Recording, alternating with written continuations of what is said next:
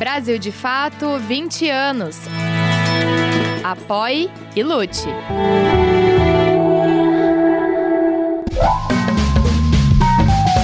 Brasil de Fato Entrevista. Olá a todas e a todos, está começando agora mais um Brasil de Fato Entrevista e hoje a nossa conversa é com a psicanalista Vera Iaconelli. Tudo bom, Vera? Tudo bem, prazer estar aqui com você conversando sobre o que a gente quiser falar hoje, estou disponível. Vera Iaconelli é psicanalista, mestre e doutora em psicologia pela Universidade de São Paulo, a USP. Além do atendimento clínico, é colunista do jornal Folha de São Paulo e diretora do Instituto Gerard Psicanálise. Seu trabalho de pesquisa analisa a constituição da parentalidade e temas que envolvem a gestação, adoção, família, gênero e costumes. Obrigado, viu, por aceitar o convite de vir até aqui. Você está lançando o teu livro, é, já lançou, né? Tá super bem vendido, o Manifesto Antimaternalista. É, eu estava vendo você falar sobre é, o livro e sobre o nome, que apesar do nome ser um manifesto antimaternalista, ele não é contra a maternidade, né? É, você não prega contra a maternidade. É, na verdade, por uma nova maternidade apoiada por outros entes da sociedade, né?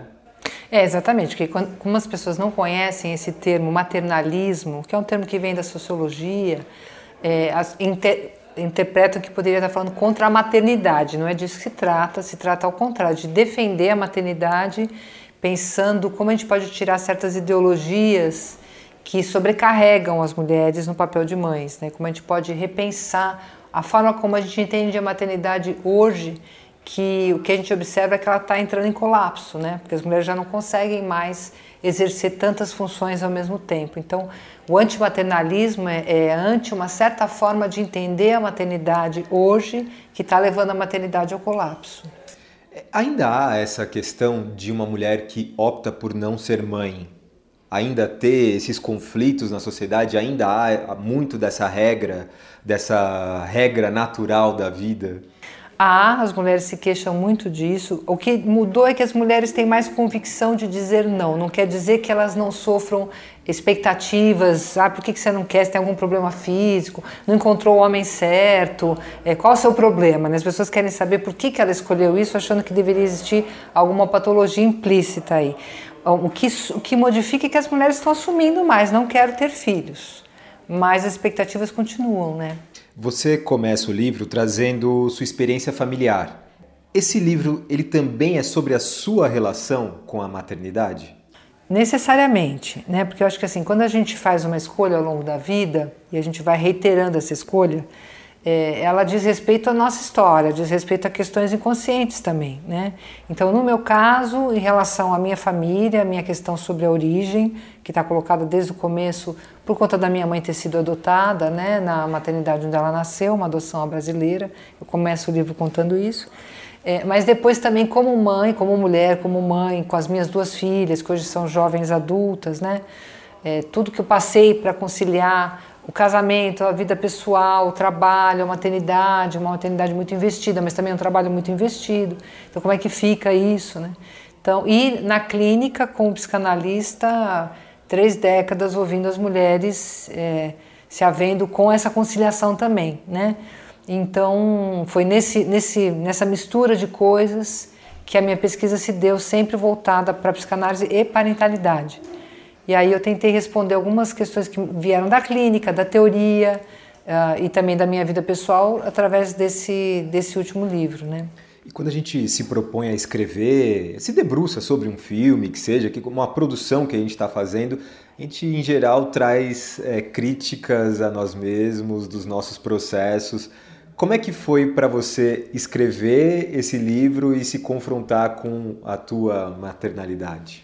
Então, é, quando você escreve e você vai desenvolvendo o teu pensamento, né, é, você vai se expondo terrivelmente. E as coisas que você não consegue entender, provavelmente são coisas que você não consegue entender na tua própria história. Quer dizer, para psicanálise são coisas às quais você resiste, porque são dolorosas ou porque são difíceis, né? Tem inclusive, é, inclusive um método da, da psicanálise de escrever, né? Aham, sim, a escrita pode ser extremamente elaborativa, né? mas principalmente quando ela é ficcional.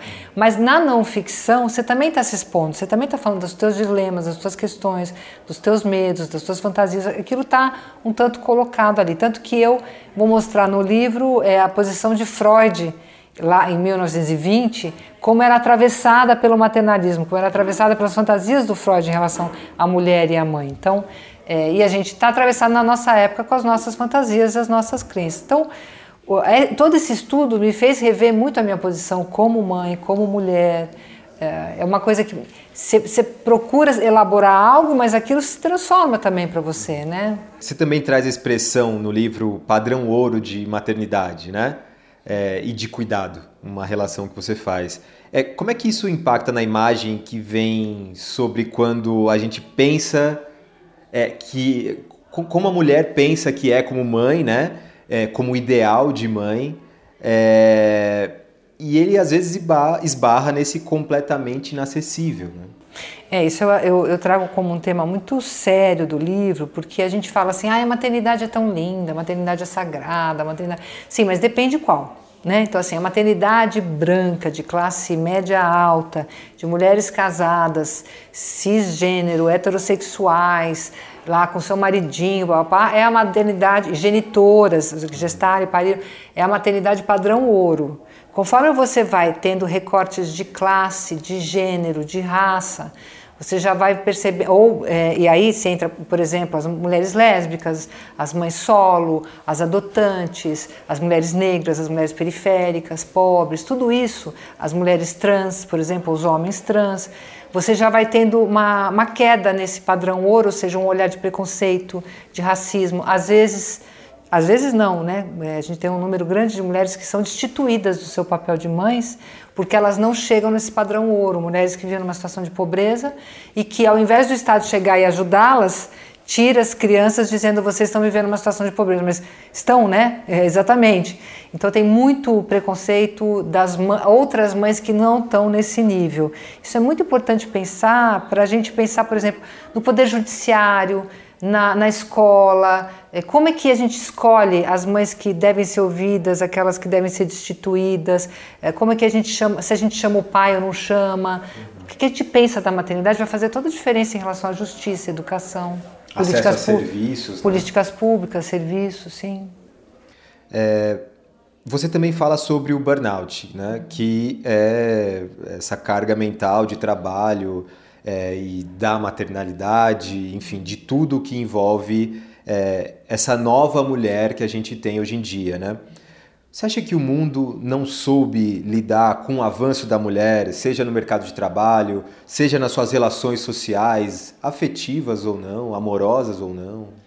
Olha, decididamente não soube, porque na verdade as mudanças que vieram com o feminismo, dessa revolução sem tiros, né? Que na verdade quem, quem morre no feminismo são as mulheres. Mas essa revolução social do, do feminismo, ela empurrou os homens para uma nova realidade. Elas querem ocupar todos os postos de trabalho, né, que eles querem reconhecidos como masculinos. Quando elas assumem essa posição, elas vão reivindicando que o homem entre dentro do, do, do trabalho de cuidados. Né? A gente vai ter, por exemplo, uma coisa que era impensável, que era é, a guarda compartilhada, se tornando uma coisa absolutamente banal. É, e isso vai obrigando o homem a responder com uma nova paternidade, porque ele tem que cuidar, e isso vai criando a nova masculinidade. Então você veja, é todo um esforço de batalhar para ganhar espaço, para conquistar direitos que de fato a sociedade não está preparada. A gente vai ter que trabalhar muito ainda para conquistar isso. Eu vou te perguntar sobre essa questão da masculinidade. Eu estava vendo, inclusive, num texto teu no jornal sobre isso. Mas ainda sobre o burnout, você atende, é, tem a sua clínica, né? É, 30 anos que você comentou. É, como é que tem sido esse avanço do burnout, dos diagnósticos desse, desse tipo? Então, o burnout é um uso, de, um termo mais midiático, a gente não usa essa expressão na psicanálise, a gente vai falar de sofrimento e de sintomas, né? E o que eu tenho observado é que as mulheres elas são as principais pacientes da, da, dos consultórios, são as mulheres que mais procuram, né? É, e o que está mudando é que elas sempre sofreram, sempre tiveram sintomas, sempre ficaram sobrecarregadas. Só que agora elas estão começando a questionar esse modelo, porque elas sempre colocaram como eu devo estar tá fazendo alguma coisa errada, por isso eu estou doente, eu devia correr mais atrás. Que elas começam a desconfiar de que talvez não seja uma coisa à qual elas devem se adaptar mas é uma coisa que elas devem reivindicar uma mudança. Porque você pode dizer, ah, meu eu estou exausto com o meu trabalho, eu vou tomar um remédio para trabalhar melhor. Não, talvez você tenha que pensar se o teu trabalho é um trabalho que leva em consideração a saúde mental né, dos funcionários. Então, é, é, o que está acontecendo é que as mulheres estão começando a entender que são elas que estão oprimidas por uma situação e não elas que têm que correr atrás de corresponder a isso. Isso traz muito ressentimento, porque é uma hora que você que cai a ficha, estou sendo explorada, estou bancando a trouxa, tô, o outro tá, não está cumprindo a parte dele, estou é, sendo sobrecarregada, então vem muito ressentimento, vem muita raiva, muito sintoma, muito sofrimento. O que eu perdi para chegar até esse lugar, será que de fato vale a pena? Precisaria, precisaria ser assim? Isso é a maternidade ou é, é isso é a maternidade hoje que é injusta? Será que, eu, é, que é a grande história que está se falando agora, né? Que é tipo, a mulher fala assim, eu quero ser mãe, mas eu quero ser pai do meu filho. Eu quero ter uma vida, não quero abrir mão. Será que eu preciso? Para ser mãe, as mulheres sempre acharam que tinha que abrir mão de uma vida. E hoje elas só falam assim: nossa, eu fui enganada, não era para ser assim, não, não precisa ser assim. Essa questão também da, da maternidade é, tem sido uma coisa é, nova também, recente. A taxa de natalidade ela tem caído cada vez mais. Há lugares no mundo que tem feito programas, inclusive, para estimular a natalidade, porque já existe um desequilíbrio nessa pirâmide, né? Isso é só fruto desse feminismo novo, dessa revolução sem armas, ou é de uma consciência mesmo que os pais têm de uma nova realidade do mundo? Enfim, há um mundo em conflito com enormes desafios para as crianças que estão nascendo, né?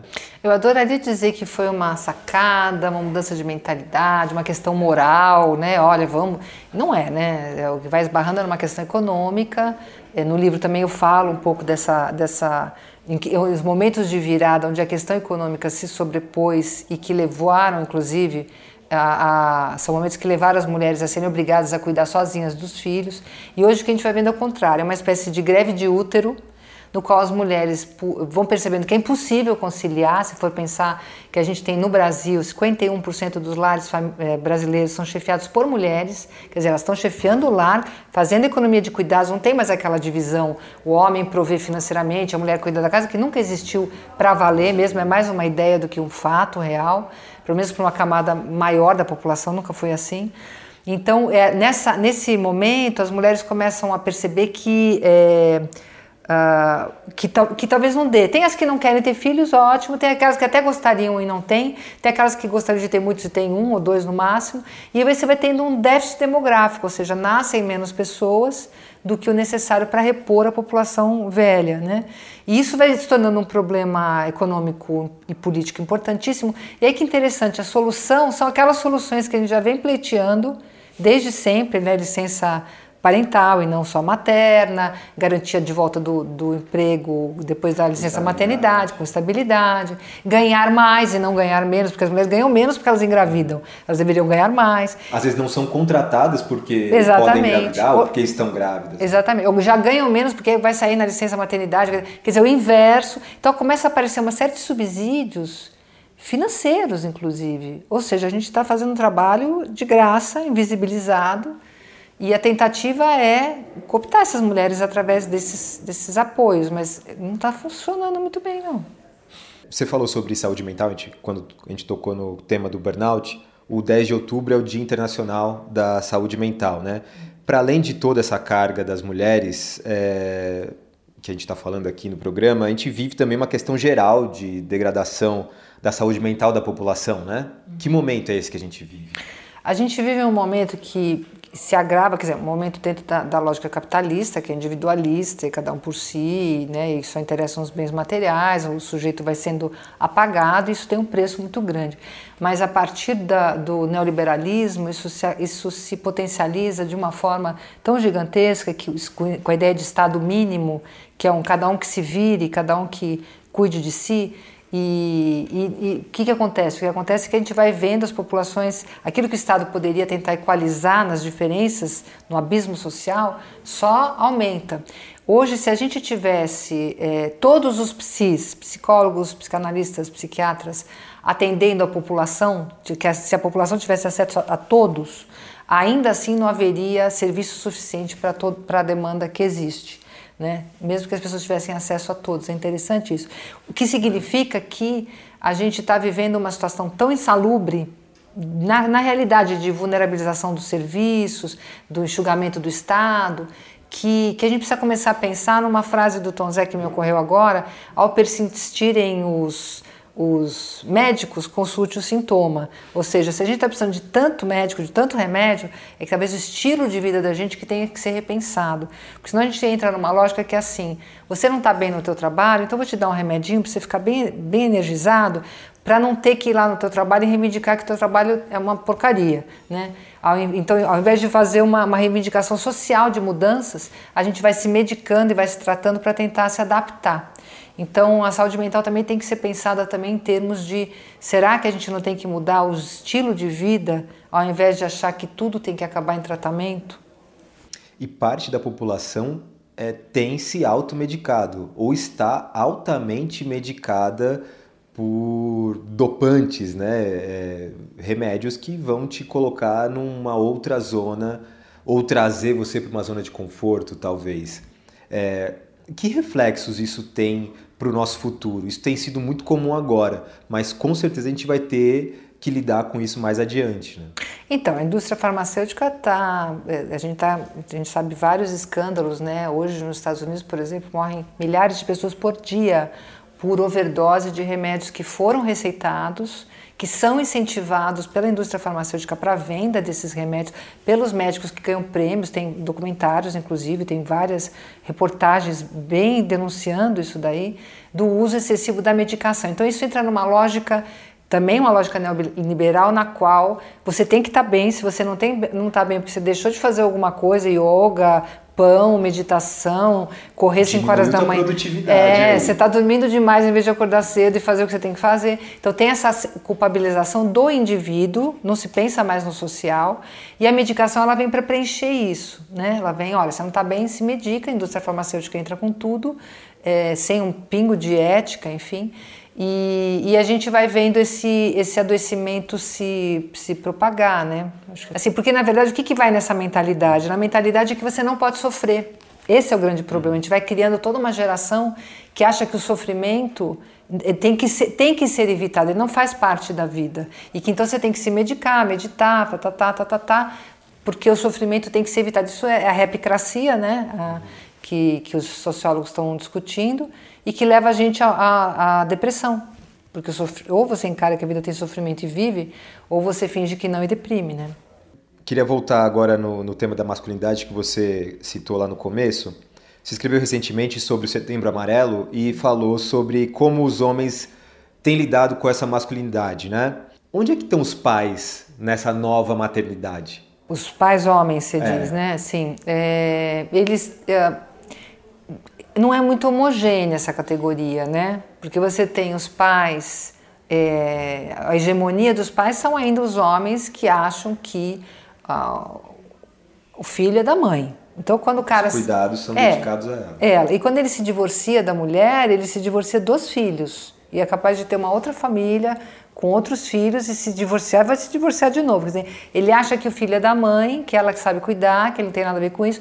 E a gente tem, acho que 5 milhões de brasileiros sem o nome do pai no registro, né? Então, é, essa, esse é o hegemônico, tá? Mas você já tem homens que estão mostrando que existe a possibilidade de uma outra paternidade é, masculina, né? Porque eu brinco que Antigamente, o homem que trocava a fralda, a fralda parecia que era criptonita, né? Ele ia perder toda a masculinidade, porque Exatamente, tem uma, tem uma ideia desvirilizante. Isso não é trabalho de um homem. Hoje já muda. Você vai ter Rodrigo Hilbert, você vai ter Lázaro Ramos, você vai ter expoentes, as pessoas nas novelas falam: não, dá para ser pai, é bacana ser pai, e é masculino ser pai de um certo jeito, cuidando tanto quanto ou mais do que uma mulher. Então a gente vai mudando a mentalidade, mas ainda não é hegemônico. O que a gente tem de vantajoso é que é uma geração que já tem modelos masculinos atraentes, já tem representatividade deste pai que é tão bom cuidador quanto uma mãe, que ele não, não perde para uma mãe. E que isso não precisa se tornar uma mãe, nem a mãe precisa se tornar um pai, basta ser um cuidador numa certa qualidade. O que o livro também coloca é que não tem gênero cuidar. Não tem gênero cuidar. A gente chama de materno e paterno, na verdade, são cuidados. E eles têm que ter um certo, uma certa qualidade que não está no gênero. Está na aprendizagem de cuidar do outro. Mas mesmo o mundo olha o pai de uma maneira diferente, né? Eu sou pai e aí às vezes quando eu vou na reunião da minha filha, por exemplo, é, há um, né? ou então levo ela no médico, uhum.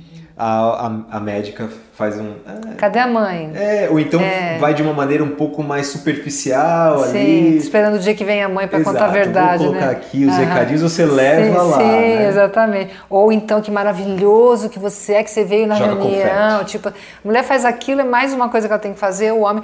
E, e assim, eu acho que sim, eu acho que é importante. Agora veja, o que, que era uma mulher entrar como a, a chefe de uma, de uma empresa pela primeira vez com os funcionários homens olhando aquela mulher e pensando que que, que é isso? Você mandado por uma mulher, assim, como assim que eu vou aceitar isso? Então também, né, tinha um lado de admiração, mas de muito medo. E os homens também vão ter que entrar nessa seara. Só que os homens estão entrando com, nossa, como assim? Um homem aqui na reunião, que lindo, né? Maravilhoso. Agora sim. Sim, sim. É, você comentou também recente sobre como faltam recursos para os homens reconhecerem, nomearem, compartilharem afetos. É, nos últimos quatro anos a gente viveu um período em que uma falsa virilidade, aquela do imbrochável, foi muito difundida no Brasil, né? Para não dizer outra coisa é, principalmente sobre a, a presidência do Jair Bolsonaro. Há um caminho de volta, é, ou a gente vai ter que lidar com isso para sempre, com essa com essa virilidade, falsa virilidade que foi levantada e difundida nos últimos quatro anos?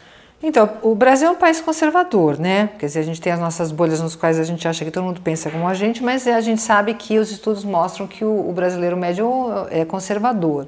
É, e sempre foi. A gente teve é, os integralistas sim, nos anos 30, enfim. Sim. É, e, e, e, o que acontece é que o, o, que a gente entende por homem e mulher são discursos, são narrativas que vão mudando, né? Tem as que são mais justas, tem as que são mais violentas, tem as que são mais injustas, né? Está entrando fortemente um novo modelo de homem, né? Que é um homem que, que pensa a relação de uma forma mais equânime. Mas os discursos eles, eles convivem, convivem e às vezes se chocam violentamente. Agora, o que a gente percebe é que os homens são criados é, também hegemonicamente para serem cuidados e para a ação.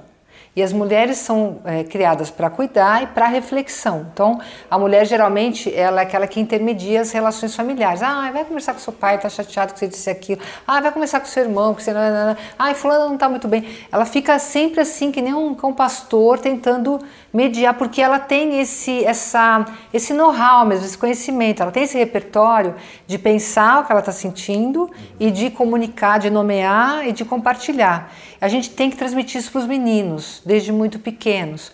O menino, quando ele vem chorando, os pais falam: ah, vai brincar, que passa. A menina vem chorando: o que, que foi? O que aconteceu com você? Então, vai criando um repertório afetivo que o menino não tem. Quando a vida vai seguindo, você vai vendo que isso repercute, por exemplo, como no texto que você está citando, eu estou falando do suicídio dos homens. Porque na hora que o homem se vê com uma situação difícil, todos nós enfrentamos situações difíceis a certa altura da vida, ou às vezes a vida toda, ele não tem muita capacidade, repertório mesmo, né? Para pensar o que ele está sentindo, para nomear, para contar para alguém. os amigos falam sobre tudo, menos sobre a vida íntima, né? Tem muita dificuldade de criar intimidade nas relações. As mulheres estão mais lá na frente, né? Então a gente vai ter que também trabalhar muito isso com os homens para eles poderem é, estabelecer relações mais profundas entre si, com as mulheres, com os filhos e quem sabe pegar menos em armas, né? E partir para o diálogo. É, vamos chegando já no final do programa e eu queria aproveitar que você falou sobre, está falando sobre a criação dos filhos, né? É, você já havia lançado um livro, O Criar Filhos no Século XXI, que também foi sucesso, né? É, e há um desafio cada vez maior, com um mundo cada vez mais conectado e até individualista é, no ato de criar filhos. Como é que isso foi se modificando ao longo do tempo? Olha, a gente vive. Cada geração tem ônus e bônus nesse papel de cuidar de filhos, né? Não tem a geração perfeita, todas têm as suas encrencas e depois o mais engraçado é que a gente se esmera em fazer de um certo jeito e os nossos filhos fazem questão de fazer de outro, né? Nós somos uma sociedade que está sempre em transformação, diferentemente das sociedades tradicionais, por exemplo, né? Então a gente vive hoje um momento de mais liberdade na relação com os filhos, mais, uma relação mais horizontal, isso tem seus seus custos, mas a gente também vive um momento de mais intimidade com os filhos. Hoje, diferentemente dos pais dos anos 1950, que o pai punha no mundo, educava e segue, que também é legal porque a criança se emancipava rápido. Hoje os pais querem, como é que você está se sentindo, o que, que você está vivendo na escola, vão mais, são mais presentes na vida da criança, compartilham mais a vida da criança. Sempre assim, o que, que os outros estão fazendo, né? E, e também as crianças, elas tiveram na relação com a internet quase um que a gente chama de ego auxiliar. Elas vão se reportar à internet mais do que aos adultos. A internet não é só uma telinha, é lá que elas perguntam tudo sobre sexo, sobre a vida, sobre amor, primeiro encontro, como é que beija, tudo. Então tem uma cisão aí que vem com a internet e que a gente vai ter que regular. Então, é, eu diria que é uma geração um pouco boi de piranha.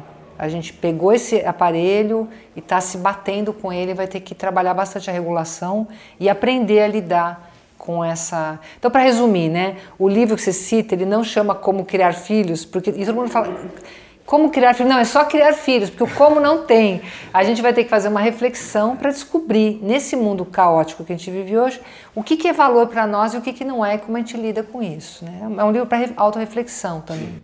Você falou sobre internet, só queria aproveitar para falar sobre é, os episódios de violência nas escolas. Eles foram fomentados na internet, em comunidades, é, em fóruns, né, que debatem esse tipo de violência, enfim, várias coisas que eles ficam meio na deep web ali, né, por baixo, e a gente tem pouco acesso a isso.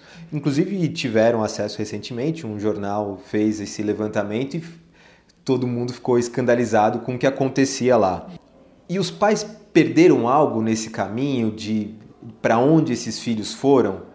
É, ou eles também não devem se sentir culpados, é, isso é fruto do, do tempo, enfim. Olha, o, o, fato da gente não se sentir culpado é, não significa que a gente não tenha que procurar as nossas responsabilidades, porque a culpa às vezes pode ser muito paralisante. Você fica culpado, eu deveria ter feito. Escuta, a coisa já aconteceu, vamos ver o que, que a gente pode mudar, onde que a gente talvez não esteja olhando. Não dá para para voltar e refazer, é daqui para frente. E o que a gente sabe hoje é que o acesso indiscriminado a esses aparelhos, a essas telas, tem causado danos importantes. Já tem pesquisas que mostram, né, desde a entrada do smartphone para cá, aumenta o suicídio, automutilação, ansiedade e depressão das crianças. Então, já com esta variável identificada, não são outras razões, é essa. Uhum. É, então a gente tem que regular o uso. Além disso, a gente tem, tem que lembrar de Brasil.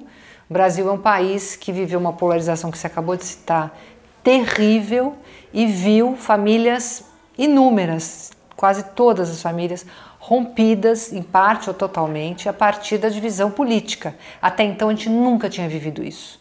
A gente tinha distensões políticas e discussões, mas as famílias não estavam rompidas. Então, o que, que isso mostra? A gente não encontrou soluções dialógicas. A gente só encontrou soluções em ato. Não quero mais te ver, não vão passar Natal junto. As crianças estão assistindo isso. A escola é o lugar onde todas essas famílias se encontram na figura das crianças.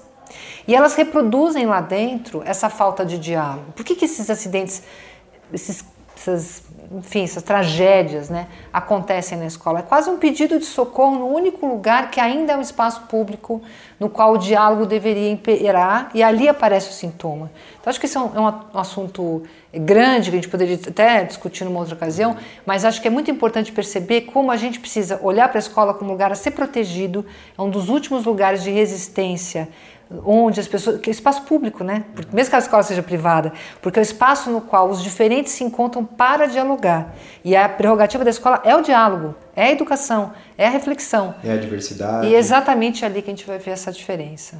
Vera, então muito obrigado por essa conversa, Eu viu? Agradeço. Mas antes de despedir, queria mostrar aqui o livro da Vera, o Manifesto Antimaternalista, tá? Fazendo um sucesso danado, que continue fazendo sucesso, muito importante.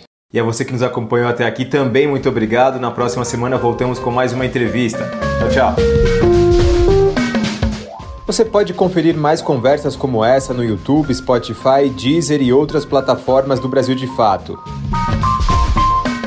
Direção e entrevista José Eduardo Bernardes. Coordenação de audiovisual Monize Ravena. Coordenação de redes sociais Cris Rodrigues.